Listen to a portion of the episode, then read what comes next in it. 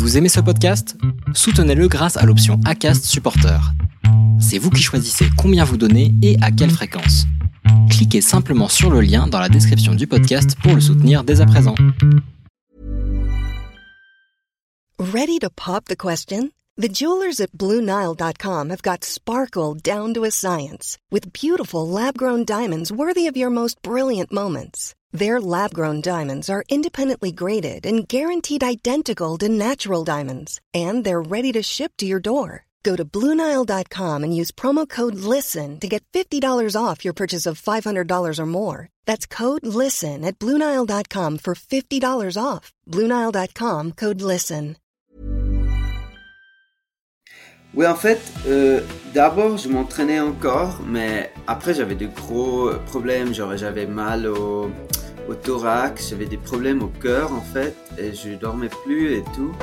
Ouais, ben je connais des gens qui ont eu, après un vaccin, ils ont eu un, une myocardite, donc une inflammation du muscle du cœur. Ça c'est aussi connu comme effet secondaire du vaccin, je crois. A déjà plusieurs incidences, mais il y aura, il y aura plus de dangers euh, dans les années à venir, je dirais. De, par exemple, ouais, chute de glacier, de sérac. Bonjour, vous êtes sur le point d'écouter un nouvel épisode de l'Instant Outdoor, le podcast outdoor dans lequel on partage les meilleurs conseils et histoires des acteurs du sport outdoor. Mon objectif est de vous inspirer et vous inciter à bouger en conservant votre santé grâce aux conseils et retours d'expérience pour se lancer et progresser dans votre sport. Nutrition, préparation mentale, entraînement, apprentissage, parcours de vie, on abordera ici tous les sujets sans tabou et de façon naturelle. Je suis François Hinault, fondateur de Planet Trail Productions, speaker, créateur de contenu pour le sport outdoor, créateur de la bière endurante et organisateur du Grand Raid du Finistère. Contactez-moi sur contact at sur LinkedIn ou sur mon site planettrail.com. Bonne écoute Bon alors aujourd'hui je suis avec euh, Pascal Egli. Alors Pascal, on a été euh, mis en relation euh, grâce à une personne qui est déjà passée sur le podcast et qu'on salue. On va commencer par le saluer et le remercier pour cette mise en relation. Ce n'est autre que Germain Granger qui m'a recommandé de te recevoir. Donc on salue Germain et on lui remercie, on le remercie pour cette mise en relation. Euh, alors Pascal, on va on va on va parler de, de pas mal de choses ensemble, mais d'abord, comment vas-tu? Euh, bien, merci. Euh, un peu mieux. Euh, en fait, je suis un peu fatigué parce que j'ai encore eu le Covid euh, la semaine passée. Euh, mais sinon, je vais bien, merci. Alors là, pour chers auditeurs, pour vous préciser la date d'enregistrement, on est le 12 juillet 2022. J'aime bien faire un petit coucou à nos auditeurs qui, nous écouteront encore dans 10 ans parce que ce podcast existera encore. donc sachez que oui, à cette période, le Covid est encore en, train de sévir. Euh, alors Pascal, euh, est-ce que tu pourrais te, présenter, s'il te plaît? Euh, ok, vite fait. Bon, comme on a dit avant, euh, je suis pas de langue maternelle francophone. À l'origine, je suis suisse-allemand. Je viens de Saint-Gall, c'est à l'est Suisse, mais j'habite maintenant plutôt en Suisse romande. je fais du trail, évidemment, surtout du skyrunning, donc plutôt les courtes distances, mais aussi allant jusqu'à 60 km par là euh, les kilomètres verticaux. Et je suis pas euh, seulement coureur, évidemment, je, suis ingénieur en environnement et euh, je, viens de terminer mon doctorat en glaciologie sur les glaciers. Euh, voilà. Trop bien. Alors là, tu vois, du coup, j'aime bien les présentations parce que euh, souvent, ça me, ça me donne envie de rebondir sur, euh, sur au moins quatre ou cinq questions différentes. Donc après, il faut choisir. voilà, c'est ça. Euh, alors déjà, tu as dit que tu étais suisse et je vais encore une fois saluer tous les Suisses qui sont passés sur le podcast. Et là, j'ai reçu récemment Christophe Nondorg, épisode 178. Euh, qui a battu le record du monde de D+ euh, en 24 heures. Euh, et, cool, ouais. voilà, j'avais reçu Matt aussi qui avait en, en, enchaîné UTMB, Marathon des Sables et non, Tor, non UTMB, Tort des Géants, Diagonale des Fous. C'est ça. Ouais. voilà. bon voilà. Donc on, on salue évidemment nos amis suisses. Euh, alors, euh, Pascal, tu disais que tu étais euh, Skyrunner et j'aimerais que j'ai pas reçu beaucoup de, Skyrunner dans, le podcast et si tu pouvais expliquer la, différence entre le skyrunning et le trail parce que je pense que c'est pas clair pour tout le monde. Ouais, c'est pas très clair, c'est un peu flou aussi la différence, mais disons le skyrunning, le concept, c'est vraiment, ok, tu pars d'un village et tu vas faire un, voire plusieurs sommets en courant et tu reviens au village. Et en général, les sommets, ça doit être quand même un peu raide et un peu technique. Donc, il y a des petits passages de grimpe.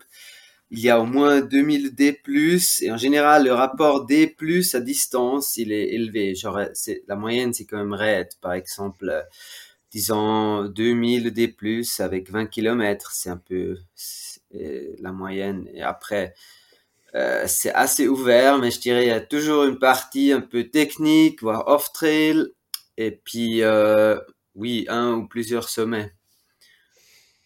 Ouais, c'est ça, c'est euh, souvent, euh, faut, faut, faut mettre les mains, quoi. Hein, ça, ça, ça, ça grimpe dur. Euh, et effectivement, les, les dénivelés que tu cites, c'est quelque chose qu'on a du mal à retrouver en Bretagne. Chez moi, je ne connais pas ça. Oui, c'est normal. Euh, alors, euh, Pascal, tu, euh, tu le disais, tu as, tu as encore attrapé le, le Covid, cette, cette fameuse maladie qui, qui rôde depuis quelques temps maintenant dans le monde. Est-ce que tu peux nous raconter cette histoire, je vais presque dire cette histoire d'amour entre, entre le Covid et toi? Oui, alors, bon, là récemment, j'ai vraiment, bon, je pensais jamais l'attraper parce que j'ai eu pas mal, enfin, j'ai été à pas mal d'événements, des voyages et tout, et j'ai jamais attrapé. Bon, c'est clair, j'ai fait gaffe, j'ai mis le masque quand je pouvais, mais là, là, il y a deux semaines, ouais, une semaine et demie en Autriche, j'étais pour un camp de d'entraînement de trail running pour Dynafit, mon sponsor, et ouais, à la fin de la semaine, j'ai, je suis tombé malade et au final, ouais, c'était le Covid.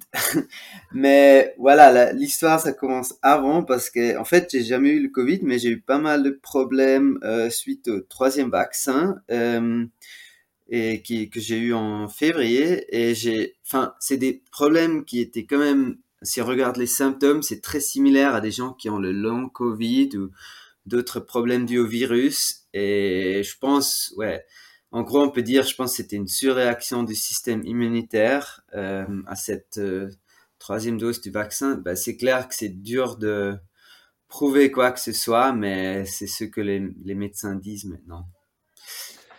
Donc du coup, tu as été euh, vacciné et, à la suite de, ça, toi, tu as ressenti tes performances qui se sont qui, ont diminué, quoi. Oui, en fait, euh, d'abord, je m'entraînais encore, mais après, j'avais de gros problèmes. J'avais mal au, thorax, j'avais des problèmes au cœur, en fait, et je dormais plus et tout. Du coup, après avoir fait des, mesures, par exemple un test Holter, ça veut dire c'est un électrocardiogramme sur 24 heures, on a vu qu'il y avait des, des grandes irrégularités du rythme cardiaque. Euh, par exemple, il y avait le cœur qui battait juste une fois sur deux au, lieu, au lieu de toujours de tous les fois. Et du coup, j'ai arrêté l'entraînement. Euh, j'ai arrêté pendant plusieurs semaines. Après, quand j'ai eu des examens du cœur, ils ont dit que je pouvais reprendre j'ai essayé de reprendre, mais à chaque fois que j'ai, j'ai repris un peu les, les symptômes ont à nouveau augmenté. Donc, ça, au final, ça fait une longue période sans, quasiment sans entraînement, ouais, plusieurs mois. Et, ça, c'était quand le, vaccin? Quelle année? En fait, ça, c'était le 1er février. 2020, 2022, euh, donc euh, il y a 5 mois et demi, ouais. ouais. Et, et j'étais vraiment en très bonne forme, genre j'ai ouais, j'ai fait des courses de ski alpinisme et j'étais peut-être j'étais en léger surentraînement. Je, je m'entraînais certainement beaucoup, genre euh, ouais une vingtaine d'heures par semaine, mais et pas mal d'intensité. Mais c'est c'est ce dont j'ai l'habitude. Euh, ouais. Ouais, c'est ça, c'est toujours difficile de, de mettre euh, le doigt sur l'élément déclencheur euh, quand quand quand il y a plusieurs possibilités. Et, mais toi, tu as la conviction que c'est euh, à cause du vaccin. Quoi. En fait, oui, on a essayé de trouver, comment dire, de regarder s'il qu'est-ce qu'il y a comme raison possible, parce que il y avait des symptômes qui sont, qui ressemblent pas mal à Borrelios, euh, donc euh, la maladie de Lyme, ou euh, ouais, il y aurait pu y avoir une infection, enfin, justement par le Covid ou un autre virus. Donc, on a testé tout ça. Enfin, on a, a vraiment fait pas mal d'analyses du sang. On a testé pour le Covid. Euh, j'ai pas, j'avais pas d'anticorps. Donc, on a exclu tout ça, tout ce qui est borréliose et autres. Donc, à la fin, c'est vrai que il restait pas grand chose. Bon, c'est clair, ça se peut toujours qu'il y ait une infection non détectée, d'autres choses. Euh, c'est possible. Euh, et que peut-être le, voilà, ce vaccin, il a juste euh, montré ou révélé ça. Mais à la, à la fin, c'est quand même un peu ça qui reste hein. euh, comme seul, enfin, seul événement, en tout cas dans cette période-là. Euh, et ça a commencé vraiment, ouais, juste après ça.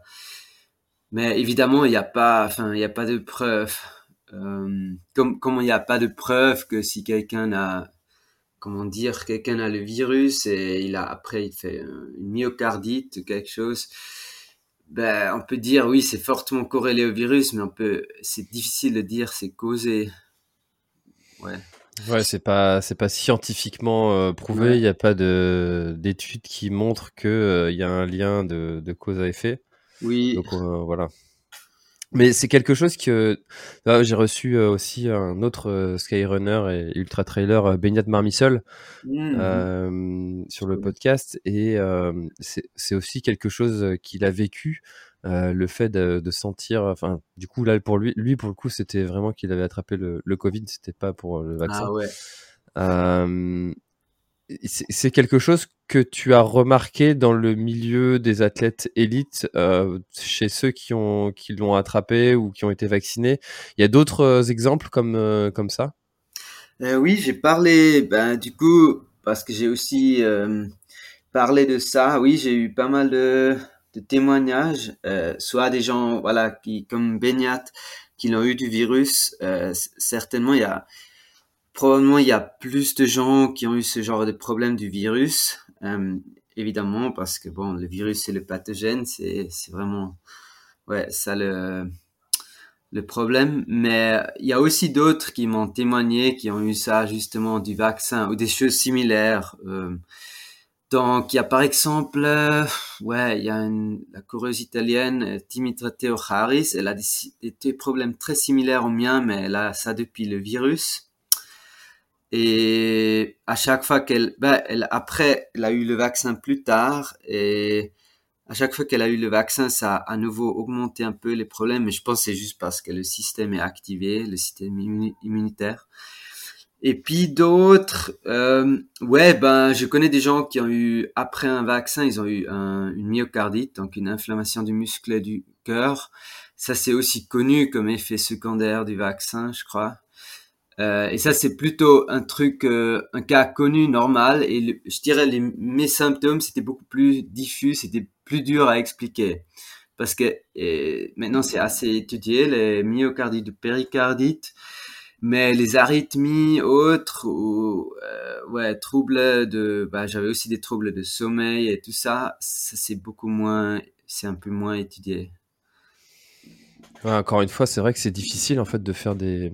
Là, c'est un exemple que je donne souvent sur euh, quand tu changes euh, euh, un élément de, de ton entraînement. Mmh est-ce que c'est vraiment cet élément-là qui fait que tu progresses euh, est-ce, mmh tu vois, est-ce que tu vois le fait de prendre cette crème de, de, récupération pour masser tes muscles, est-ce que c'est celle-ci qui fait que tu, tu, tu, récupères plus vite, ou est-ce que c'est parce que tu as juste mieux dormi, ou est-ce que c'est parce que tu as juste adapté ton entraînement?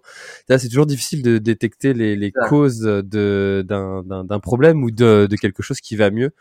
Euh, et, mmh. et, et, c'est ce que tu décris en fait. C'est difficile de savoir si c'est vraiment ça en fait qui a fait que. C'est ça. Hmm. Bon, moi, ce qui m'a aidé un peu, j'ai commencé à lire des articles scientifiques parce que maintenant, il y en a pas mal, vu que les chercheurs, ils s'intéressent vraiment au Covid, vu, que c'était quand même un des problèmes numéro un euh, dans le monde, bon, avant, avant la guerre et, et autres, mais euh, du coup, il y a des, articles qui décrivent en fait des cas un peu similaires. Ben, il y a des articles sur les problèmes cardiaques en tout cas, enfin les deux du virus ou, ou du vaccin. Et en fait, vu, vu que le vaccin, il a aussi des, enfin, certains mécanismes qui sont similaires au virus, enfin, par exemple, notamment le, la protéine spike, la fameuse. Euh, c'est pas, comment dire, le mécanisme, c'est pas exclu que ce soit euh, certains problèmes euh, surviennent qui sont similaires parce que, voilà, la, le mécanisme est le même. Euh, par exemple, comment s'attache la protéine spike à la cellule? Ça s'attache surtout aux mitochondries et comme sportif, on a beaucoup de mitochondries parce qu'on a besoin de voilà brûler les, les carbohydrates dans la cellule, mais euh, évidemment ça explique pas encore euh, tout, c'est juste comment dire des, des pistes, ouais. Et alors justement, toi, en, en tant que, que scientifique, euh, est-ce que tu pourrais, euh, parce que je sais même pas si c'est toujours très très clair pour, euh, pour tout le monde, Ouais. dire euh, tout simplement ce- qu'est-ce que c'est que le Covid? Le Covid, ouf. Bon, moi, c'est clair, moi, je suis pas du tout euh, microbiologiste ou, euh, ou virologue ou quoi que ce soit. Donc, bah, évidemment, c'est juste un, enfin, c'est un virus, un coronavirus parmi d'autres, mais qui est, euh, évidemment, ses effets sont un peu plus dangereux que peut-être les coronavirus dont on est déjà habitué, euh, qui, qui normalement ils causent des refroidissements, mais bah, ils s'infiltrent. euh, il, il s'intègre dans des cellules partout dans le corps s'il arrive et il, y- il, s'y multiplie dans les cellules et en faisant ça, ben, il cause pas mal de dégâts dans n'importe quel organe en fait où il est. Il peut, enfin, là, ça a surtout été observé dans les euh, poumons, euh, voilà, le muscle du cœur euh, et autres, mais il y a aussi par exemple le foie et autres. Donc il y a, plusieurs endroits où il peut causer des dégâts. Ben, mais après, moi je veux pas, comment dire, m'avancer sur euh, sur les détails parce que je suis pas, euh, ouais, ni médecin ni ni microbiologue ou autre. Ouais. Ouais, non, c'est sûr, hein, mais c'est, euh, c'est- vrai qu'on entend parler du, du Covid depuis, euh, depuis euh, plusieurs, Mhm. plusieurs années maintenant. Et, Ouais. et en fait, je pense que certaines personnes ne savent toujours même pas exactement ce que c'est. Ouais. C'est ça, je pense. Ouais. Ouais, ça même- mais je- voilà. Ouais, c'est ça. Mais ce, ce qui m'étonne aussi, c'est il y a évidemment les médecins, ils ont eu beaucoup à, à, à faire avec les gens affectés par des problèmes de Covid, mais eux aussi ils peinent à expliquer certains symptômes. Genre ils disent ouais, c'est un truc du Covid, j'ai vu plusieurs fois, mais on sait pas pourquoi. Genre ils- ils- ma- malgré aussi parfois ils ont pas le temps parce que c'est des médecins qui pratiquent, ils ont pas le temps de lire toute la littérature récente genre des derniers mois. Euh, parce que voilà, ils traitent des gens, ils n'ont pas le temps de, lire tous ces articles et du coup ils, peinent à expliquer des, symptômes qu'ils observent parfois. Euh, ils disent ouais c'est du Covid mais on sait pas pourquoi. Ou- Hmm. Ouais. Euh, Alors toi, du coup, maintenant, euh, cinq mois et demi après avoir euh, cette vaccination euh, et puis connu des diminutions de tes de tes problèmes, enfin de tes diminutions de tes capacités sportives, comment est-ce que ça évolue là maintenant et quel est ton, ton plan pour pour l'avenir? Est-ce que tu as- dois adapter ton ton programme, ton entraînement, ton ton mode de vie Quelles sont tes les recommandations que les médecins t'ont fait?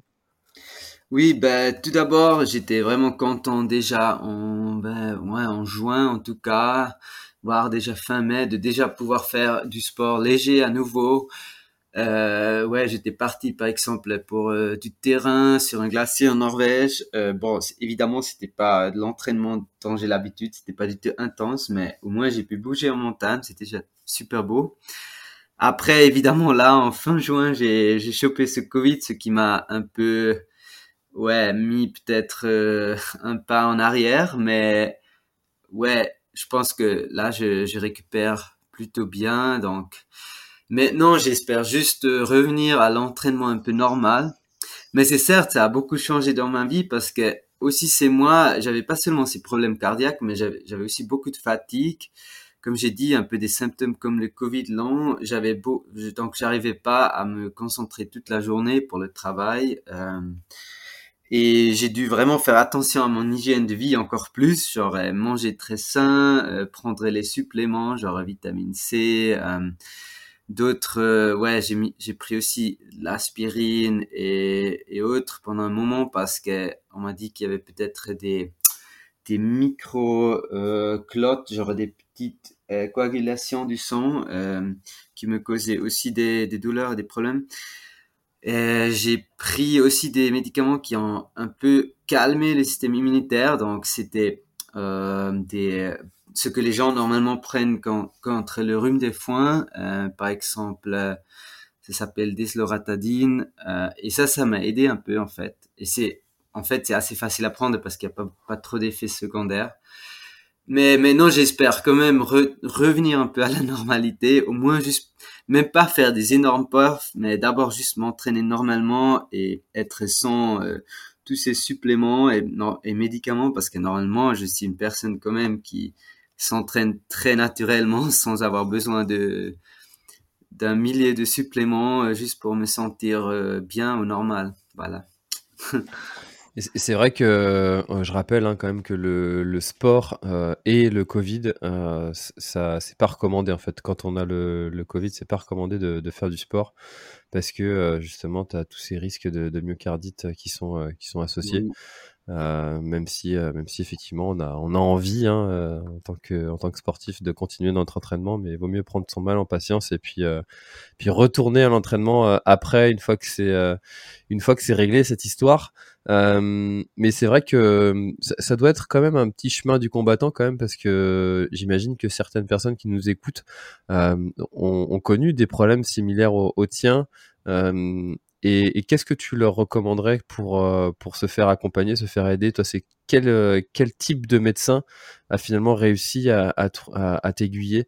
Euh, Parce que, comme tu disais, les médecins traitants, ils sont un peu euh, sous l'eau. Euh, et enfin, c'est qui en fait que tu vas voir quand tu as des problèmes de ce type? Oui, ouais, c'est une excellente question. moi, j'ai pas mal, ouais, eu de soucis aussi parce qu'au début, aussi, ils te prennent pas trop au sérieux parce qu'en fait, ces symptômes que j'ai, euh, c'est dur à voir dans le sang ou autre. Bon, au final, on a fait ce test Holter et on a pu voir euh, des irrégularités, mais c'était un des seuls. Genre, si tu regardes les valeurs du sang, ça a l'air complètement normal.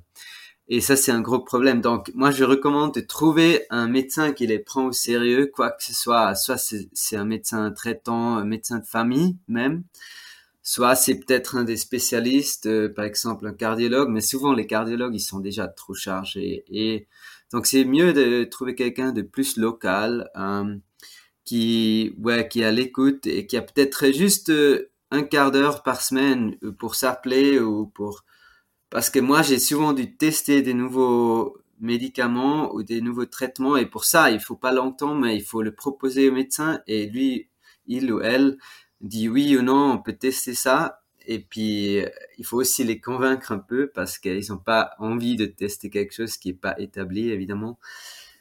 Ça, mais aussi, il faut juste avoir patience. Il faut se dire que bah, c'est déjà cool d'être, euh, comment dire, pas malade ou plus trop malade, mais de pouvoir vivre plus ou moins normalement. Et l'entraînement, ça c'est euh, évidemment c'est très important pour des gens comme nous, mais c'est pas la chose la plus importante, je dirais. Donc il faut peut-être trouver aussi d'autres choses qui font plaisir dans la vie. Euh, comme moi, bon, j'ai dû écrire mon doctorat, en tout cas la fin de mon doctorat. Mais euh, c'est dur, il faut être patient. Et, et, alors justement, toi, en tant qu'athlète élite, c'est souvent quelque chose dont on parle peu, mais c'est un peu cette, cette attente euh, au résultat de la part des, des, sponsors, de la part de, de soi aussi, parce que j'imagine que quand on est euh, quand on est attendu euh, sur euh, sur certaines courses, eh bien, on, on, y prend aussi un peu goût à, à, à aller jouer euh, les podiums. Euh, comment est-ce que tu as vécu et comment est-ce que ton entourage pro euh, et parce que ça devient un petit peu pro hein, quand même quand on a des mm-hmm. sponsors euh, l'a vécu cette baisse de performance? Oui, en fait, ben, premièrement, je peux dire que mes sponsors, ils ont été très, ben, ils ont ils m'ont bien supporté. Euh, ils ont été très compréhensifs euh, parce qu'ils savent que moi, je fais pas semblant euh, pour être malade. normalement, j'adore m'entraîner très dur, donc ils étaient plutôt OK. Prends ton temps, Pascal. Euh, soigne-toi bien et puis tu reviendras. Et après, c'est clair, les organisateurs, c'est toujours difficile parce qu'évidemment, peut-être comme tu sais, ils t'écrivent, ils demandent, tu viens à notre course, alors que moi, je pensais avoir communiqué que je pouvais pas m'entraîner en ce moment, mais souvent, soit les gens, ils voient pas ça, ou ils pensent, ok, c'est passé. Ils sont très optimistes, en fait. Et c'est ce qui est génial. Ils pensent toujours, ah, Pascal, il est en pleine forme et tout. Alors que j'étais pas du tout. Et du coup, tu reçois évidemment des messages où les gens, ils disent, euh, tu viens courir, euh, je sais pas, c'est Gamma ou Montrose ou autre. Et puis, moi, je dis, normalement, je réponds et je dis, bon, euh, ce sera l'année prochaine. euh, mais mais j'aimerais bien venir, ouais. Ah, c'est sûr que ben, on salue hein, tes, tes, sponsors, c'est déjà très bien en fait que qu'ils aient continué de, de t'accompagner. Euh, donc tu as, cité tout à l'heure euh, Dinafit, euh, mmh voilà, mais j'imagine que tu en as d'autres. Euh, donc euh, bah écoute, euh, c'est quand même une, une, bonne nouvelle parce que des fois on pourrait penser qu'un sponsor n'attend qu'une chose, c'est des résultats de la part de ses athlètes, mais on on sent qu'il y a quand même euh, de la bienveillance euh, de la part des, marques euh, envers les athlètes qu'elles accompagnent de façon générale quand même. C'est ça, de façon générale. Bon, trop bien. alors Pascal, il y a un autre sujet, tu vois, quand je t'ai demandé de te présenter et puis que je t'ai dit que j'avais 4-5 questions qui m'étaient venues immédiatement. Parmi elles, euh, il y a celle de, des enjeux climatiques. C'est un sujet sur lequel je parle de plus en plus sur le podcast et sur mes réseaux en, particulier. Euh, Qu'est-ce qui, toi, t'a donné envie et passionné pour euh, aller jusqu'au doctorat Et tu vas nous préciser exactement ce que tu as, ce que tu as fait comme, type d'études sur, sur justement le, les glaciers? Euh, ouais, pour moi, euh, je pense que c'était une progression naturelle. Genre, après le master, j'ai fait bon, pas mal de sport, évidemment, et j'ai fait un stage aussi dans le domaine. Et après, j'ai, vu cette position et je me disais que ce qui m'intéresse le plus, c'est quand même essayer de mieux comprendre les processus dans la nature au lieu de bah, juste les appliquer. Évidemment, l'ingénierie, c'est très important aussi de savoir appliquer du savoir et du, euh, pour euh, trouver des solutions. Mais ce qui m'intéressait le plus à ce moment-là, c'est vraiment comprendre mieux des processus dans la nature. Et mon sujet de doctorat, c'est en fait sur euh, les chenaux sous-glaciaires. Donc, c'est comment l'eau euh, s'écoule sous la glace euh, à l'interface entre le lit du glacier, le rocher, et la glace. Donc, dans des chenaux. Et en fait, maintenant dans les, enfin, cette époque de, de réchauffement climatique et de retrait rapide des glaciers alpins, c'est assez important parce que ces chenaux sous-glaciaires, ils contribuent à, à, la détérioration rapide des glaciers. Euh, l'eau de fonte est, est, je, te, je, te, coupe, mais est-ce que c'est ce qu'on est-ce que c'est ce, euh, est-ce que c'est ce qu'on appelle le permafrost? Euh, ouais, le permafrost, c'est plutôt euh, le sous-sol gelé, donc euh, le rocher et, et les, comment dire, les glaciers rocheux. Donc c'est plutôt ce qui est en dessous du glacier ou aussi dans les parois rocheuses à côté. Euh, mais nous, c'est vraiment la glace elle-même. À la surface. mais ce qui est important, c'est ces chenaux, ce qu'on a découvert, c'est souvent ils s'élargissent beaucoup parce qu'il y a beaucoup de fonte à l'intérieur des chenaux et bah, évidemment parce qu'il y a un grand débit d'eau. Euh, et ça mène à un effondrement de la surface du glacier. Devant, on peut, récemment, on a aussi observé des effondrements, par exemple la Marmolada euh, en, en, Italie. Et ces effondrements, euh, évidemment, ça, enfin, ça mène à une évacuation des blocs de glace par les chenaux et tout, ça mène en général à un retrait encore plus rapide du glacier. Et, et tout ça, c'est lié évidemment au réchauffement climatique ou est-ce qu'il y a d'autres euh, facteurs et d'autres causes? Bon, évidemment, le, juste la présence des chenaux et tout, ça a toujours été là. C'est pas forcément juste lié au réchauffement parce que il y a toujours la partie, euh, la zone d'ablation, la partie basse du glacier, la langue où il y a de la fonte, c'est naturel. Mais c'est juste que maintenant, cette zone, évidemment, ça s'élargit beaucoup vers le haut du glacier et les débits, enfin les, les quantités de d'eau de fonte, ça augmente beaucoup. Euh, donc ça, ça c'est ça qui change avec euh, le réchauffement climatique surtout. Euh, que euh, la zone d'ablation, donc là où il y a la fonte, ça, ça augmente beaucoup en taille par rapport à la zone où euh, le glacier il est encore en croissance, donc où il y a plus de neige qui s'accumule en hiver que ceux qui fondent. donc c'est pour ça que qu'on s'intéresse beaucoup à ces processus de fonte parce que ça va être déterminant dans les années à venir pour euh, l'hydroélectricité, pour l'approvisionnement en eau et tout. Euh, parce que bon, il y a encore beaucoup de fonte maintenant, mais quand c'est glacé et se retire, ben d'un coup il y a beaucoup moins d'eau qui arrive et après plus rien du tout du, de la glace elle-même. tu, tu, vois, ce, ce sujet de, de, de, la fonte des glaces, mm-hmm. euh, et notamment de, la mer de glace, tous les ans, tu entends euh, euh, la mer de glace a encore reculé de tant, tant de mètres. Voilà. C'est un petit peu comme à chaque nouvel an, tu entends euh, tant de voitures ont été brûlées euh, au nouvel an bah, dans les journaux et tous les ans en fait t'entends ça, t'entends ça, t'entends ça, t'entends ça. Mais en fait, bah, si tu fais un recul sur sur 10 ans et puis tu tu t'accumules tous les tous les mètres de recul de, de mer de glace, bah, le chiffre est toujours plus violent. Et, finalement, en fait, le fait de l'entendre tout le temps, tous les ans, euh, je crois qu'on ne le mesure pas vraiment l'impact réel euh, au final euh, de, de ce que ça fait, ce que ça cause, quoi. Oui, je suis d'accord. On s'habitue un peu, n'est-ce pas? C'est ça, c'est ça. Bon, les glaciers fondent, les glaciers fondent. ouais, tout le monde le sait. J'ai déjà eu quand on faisait des mesures sur, sur le glacier. Euh, les, les, randonneurs qui passent, ils disent bon, de toute façon, il va disparaître. Qu'est-ce que vous faites là euh? Et bon, c'est un peu, c'est un peu fataliste, mais c'est un peu vrai, ouais.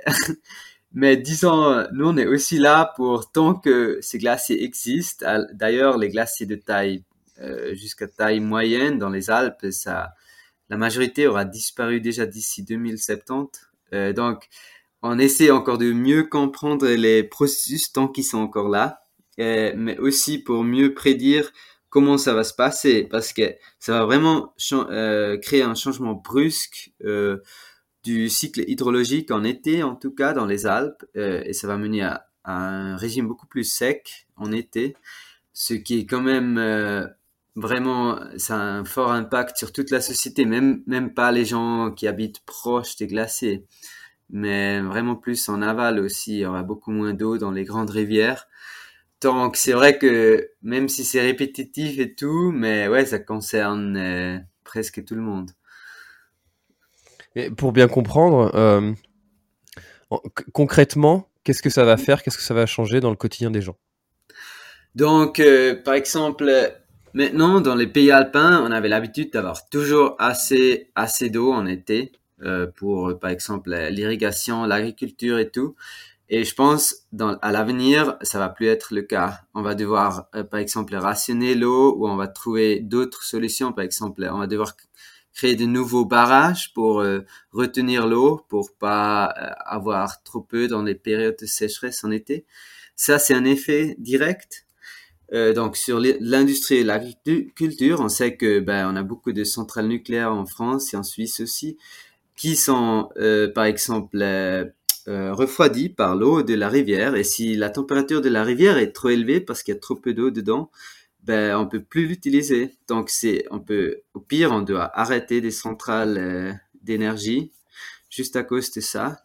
Et donc on, on, doit vraiment créer des nouvelles stratégies de comment économiser l'eau, comment distribuer l'eau, et aussi peut-être des nouveaux on doit créer de nouveaux modes de stockage. Ça, c'est un, un côté, mais l'autre, c'est aussi les dangers naturels. Par exemple, là, on a vu déjà plusieurs incidences, mais il y aura, il y aura plus de dangers euh, dans les années à venir, je dirais. De, par exemple, ouais, chute de glaciers, de sérac, ou similaires, ou de Glacier Lake Outburst Flat, donc des, des crues de, parce qu'il y a des poches d'eau dans la glace. Et ouais, donc il y a pas mal de choses à, à venir, ouais. C'est quelque chose dont je parlais avec euh, Jonathan Labarre, c'est un, un aventurier. Tu, tu connais? Ouais. Je connais pas, non. Tu connais pas? Et en fait, il, euh, il fait des, des, comment des, des, ascensions, des courses, il appelle ça des courses mm -hmm. sur euh, cascade de, de glace et puis des, des aventures ouais, comme ça en Norvège. Euh, et, et c'est effectivement quelque chose qu'il décrivait justement, ces phénomènes qui sont nouveaux et, et qu'il va falloir que les sportifs et aussi que la population même en, de manière générale euh, euh, s'adaptent en fait à ces Mhm. nouvelles conditions de, bah, de, de la nature quoi. C'est ça. Oui, euh, après du point de, de vue d'un sportif, c'est clair, ça a déjà commencé là, les, disons la saison de l'alpinisme, ça a changé un peu. Si on veut faire certaines voies exposées, euh, raides ou difficiles, on les fait maintenant plutôt en, printemps, voire en, hiver, même sur les 4000, au lieu de les faire en juin, juillet, août. Surtout en août, c'est devenu très dangereux parce que les glaciers deviennent très secs et justement, il y a les, chutes de rochers, aussi les séracs. Il y a plus de crevasses ouvertes. Donc, certains itinéraires bien fréquentés avant en juillet, ils ne les sont plus maintenant, déjà. Euh, ça a beaucoup changé depuis il y a 30, voire plus, voire 50 ans. Et euh, tu sais, il y a une phrase célèbre, rien ne se perd, rien ne se crée, tout se transforme. Ouais. Euh, L'eau qui, qui fond, elle va quelque part. Oui. Pourquoi est-ce que c'est très naïf et, volontairement ma question, hein. mais pourquoi est-ce qu'on l'utilise pas euh, cette eau qui va ailleurs euh, pour la pour euh, ce dont on a besoin et puis on, juste on la ramène là où on a envie? Oui, donc là, c'est vraiment, comment dire, les glaciers en été, c'est vraiment un stockage temporaire parce qu'évidemment, c'est c'est pas de l'eau stockée éternellement là, mais c'est plus, comment dire, les glaciers, ça, agit comme un réservoir temporaire. Et évidemment, ce, qu'on fait déjà un peu dans les Alpes, on la stocke dans les barrages, mais peut-être qu'à l'avenir, ça va pas être assez. Mais c'est certain, maintenant, c'est ce qu'on fait. On a on a, on turbine beaucoup d'eau parce que on a, enfin, on a beaucoup de fonte de glaciers plus qu'avant et même plus que ce qui était prévu par l'hydroélectricité. Donc, on a beaucoup à turbiner, beaucoup d'énergie à générer, même pas mal d'eau euh, pour l'irrigation et tout. Mais c'est une période maintenant quand les glaciers ils sont en fonte euh, extrême et quand ce pic il est passé, ben il y en aura moins et et cette eau, elle sera ben, soit dans les océans, soit euh, dans l'atmosphère ailleurs, mais elle sera plus stockée dans nos Alpes. Donc on a comme un réservoir en moins. Mais évidemment, on peut créer des réservoirs, comme tu dis, artificiels, et c'est déjà prévu, par exemple, pour les Alpes suisses, en tout cas, on a déjà dépisté un peu quels sont les bassins de rétention naturels, par exemple les petits surcreusements euh, créés par des glaciers où il y aura des lacs naturels ou des lacs artificiels à créer encore à l'avenir pour mieux retenir euh, l'eau en été. C'est vraiment, c'est plutôt un effet saisonnier. C'est pas que on manque d'eau en vue sur toute l'année, mais on manquera d'eau certaines périodes, euh, surtout en été. Et, et quand euh, tu vois, toi, tu as le nez dedans euh, toute l'année, euh, en tant que sportif, en tant en, en- pour ton métier aussi, Mhm.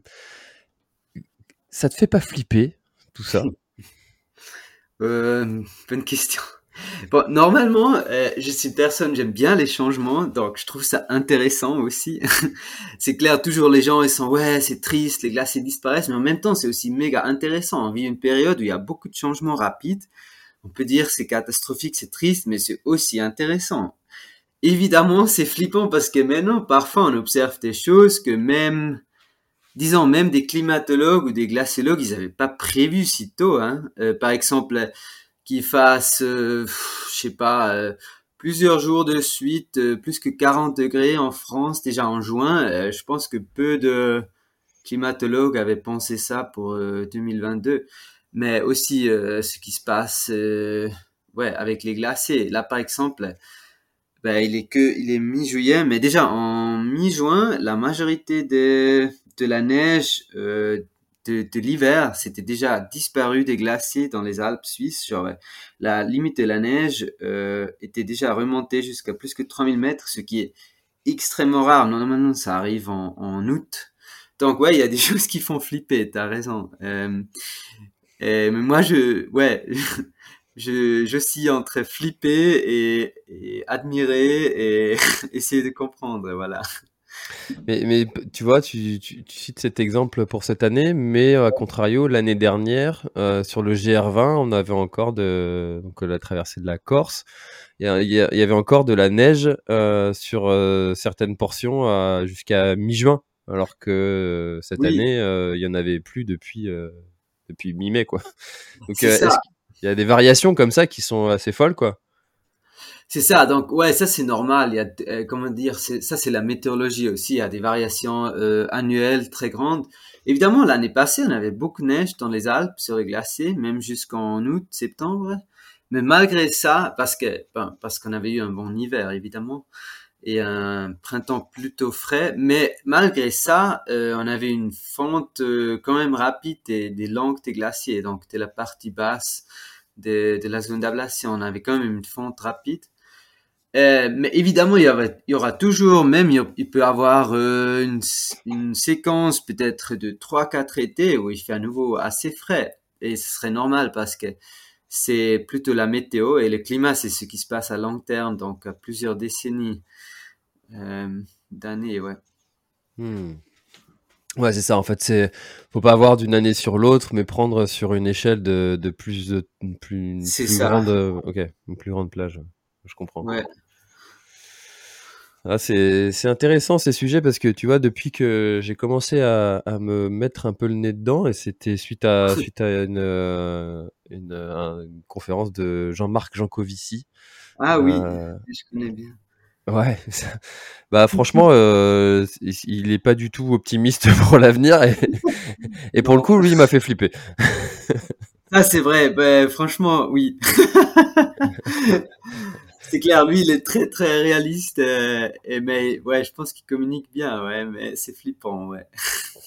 C'est ça. Et puis euh, le- l'intervieweur lui disait, euh, il disait, mais mais mais t'as des enfants, euh, moi aussi j'en ai. euh, tu, tu vois, on peut pas leur dire ce que tu dis. Il dit, bah si, si, si, si, si, si, si.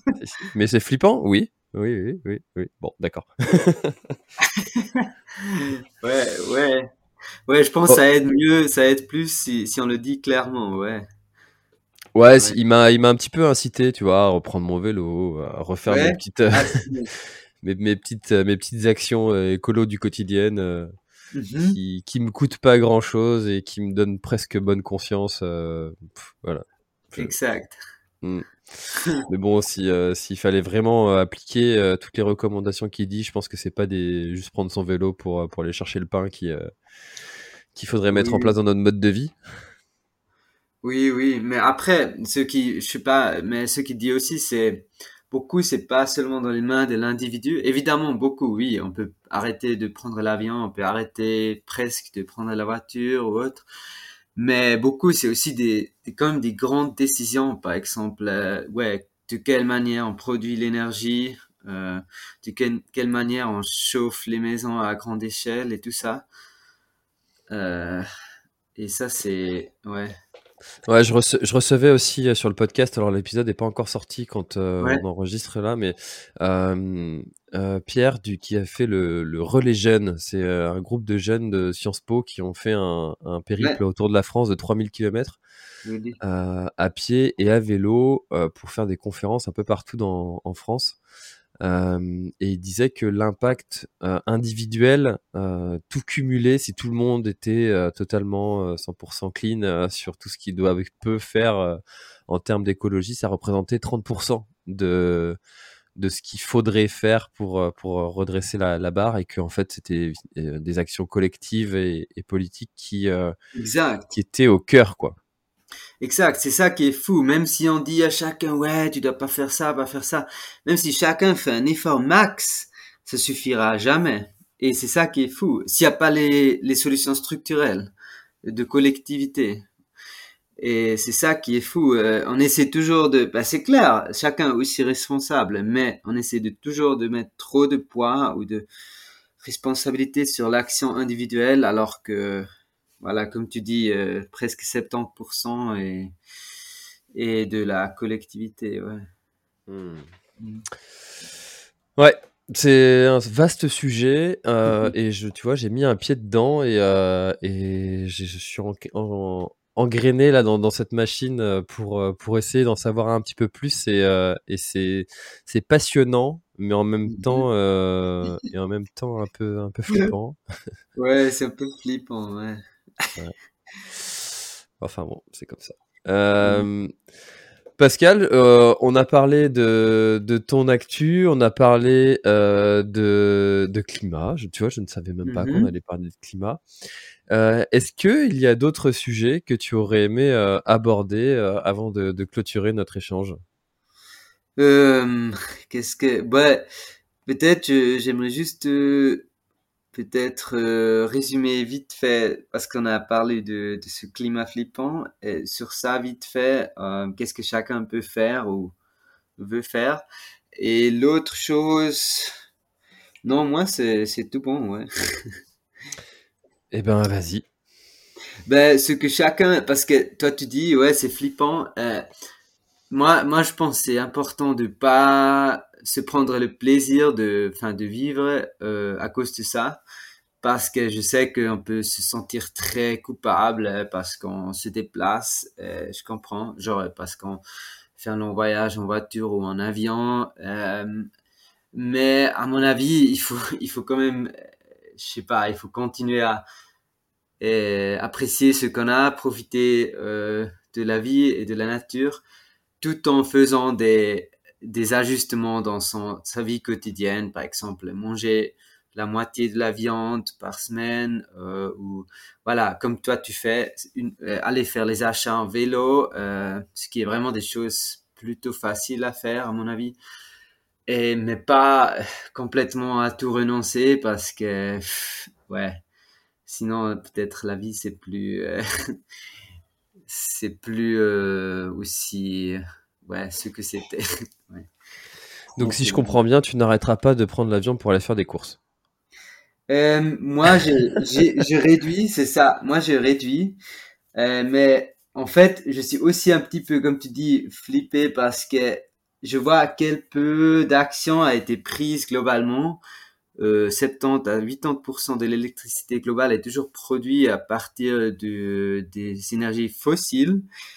Donc, euh, je, oui, je, certainement, je prends déjà maintenant, je prends beaucoup moins l'avion qu'avant, mais je vais pas complètement arrêter. C'est peut-être un peu égoïste, mais euh, c'est parce que j'ai des amis partout dans le monde, par exemple en Équateur ou en Asie, au Népal, et je vais essayer de limiter ça, disant, ok, je fais un ou deux gros voyages par an max, mais je vais pas complètement arrêter. J'ai déjà fait pas mal d'ajustements dans ma vie privée, par exemple changer le chauffage, euh, j'ai une voiture électrique. Euh, bon, avant, je prenais que les transports publics. Euh, je mange surtout végétarien, etc.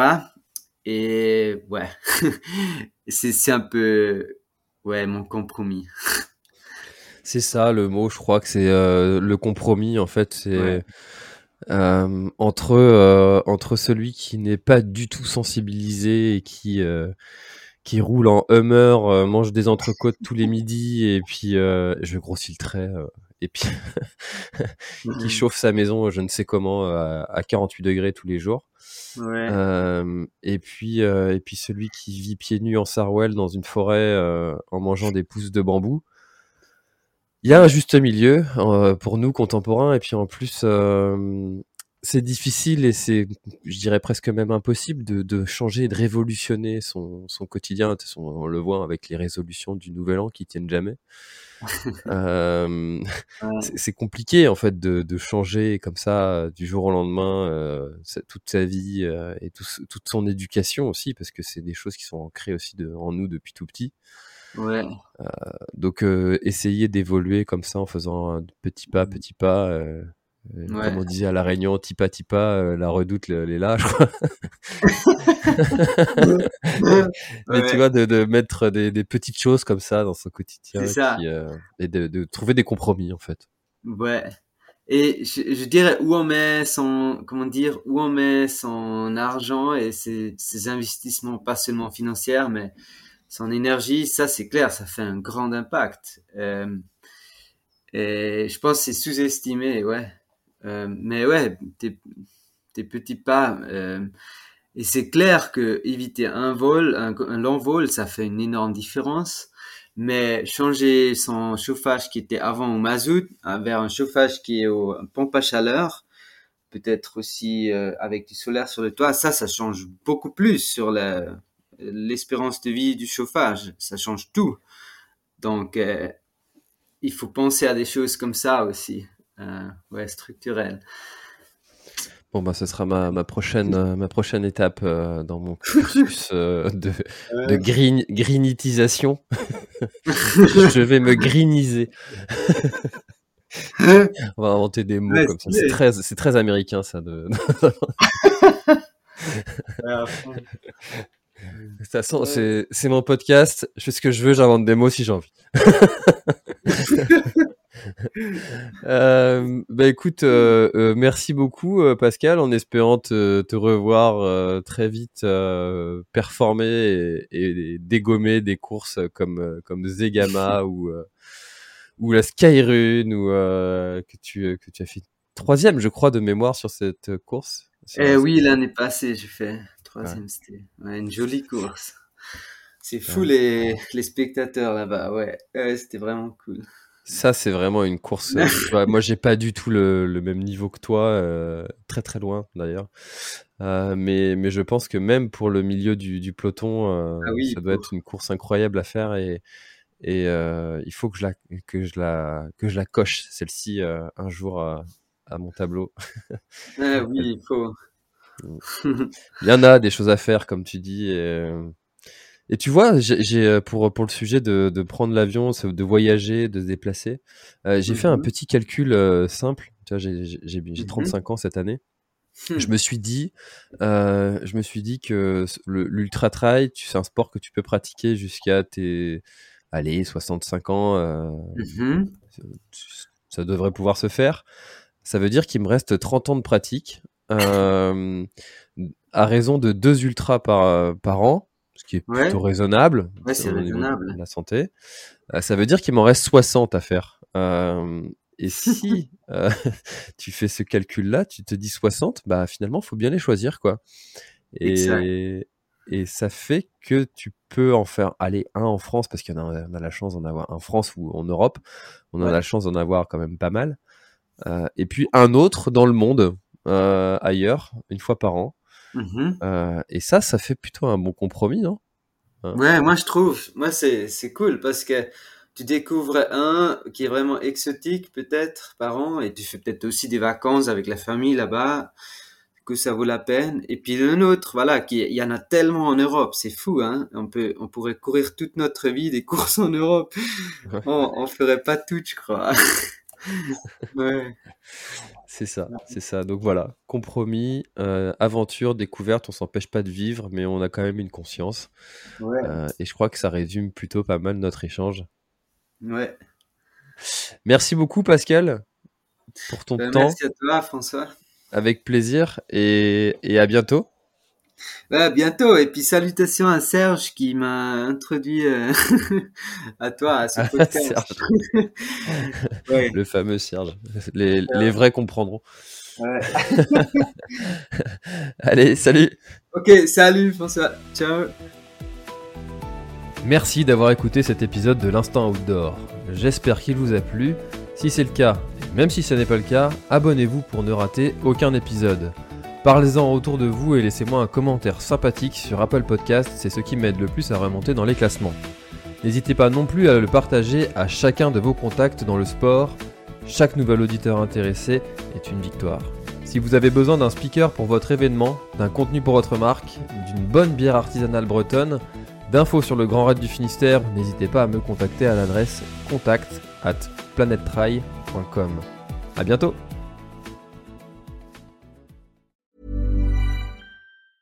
Planning for your next trip? Elevate your travel style with Quince. Quince has all the jet setting essentials you'll want for your next getaway, like European linen, premium luggage options, buttery soft Italian leather bags, and so much more. And it's all priced at 50 to 80% less than similar brands. Plus, Quince only works with factories that use safe and ethical manufacturing practices. Pack your bags with high-quality essentials you'll be wearing for vacations to come with Quince. Go to quince.com slash trip for free shipping and 365-day returns. Voilà, l'épisode est terminé, j'espère qu'il t'a plu. Je t'invite à aller checker NAC, comme je t'en ai parlé au tout début de l'épisode, avec le code PlanetTrail, P-L-A-N-E-T-E-T-R-A-I-L. Tu auras moins 15% sur ta commande. Et moi, je te souhaite un très, très, très, très, très bon footing, très bon trajet. Bref, ce que tu es en train de faire, je te le souhaite un très bon. Allez, à bientôt dans un prochain épisode. Bye bye.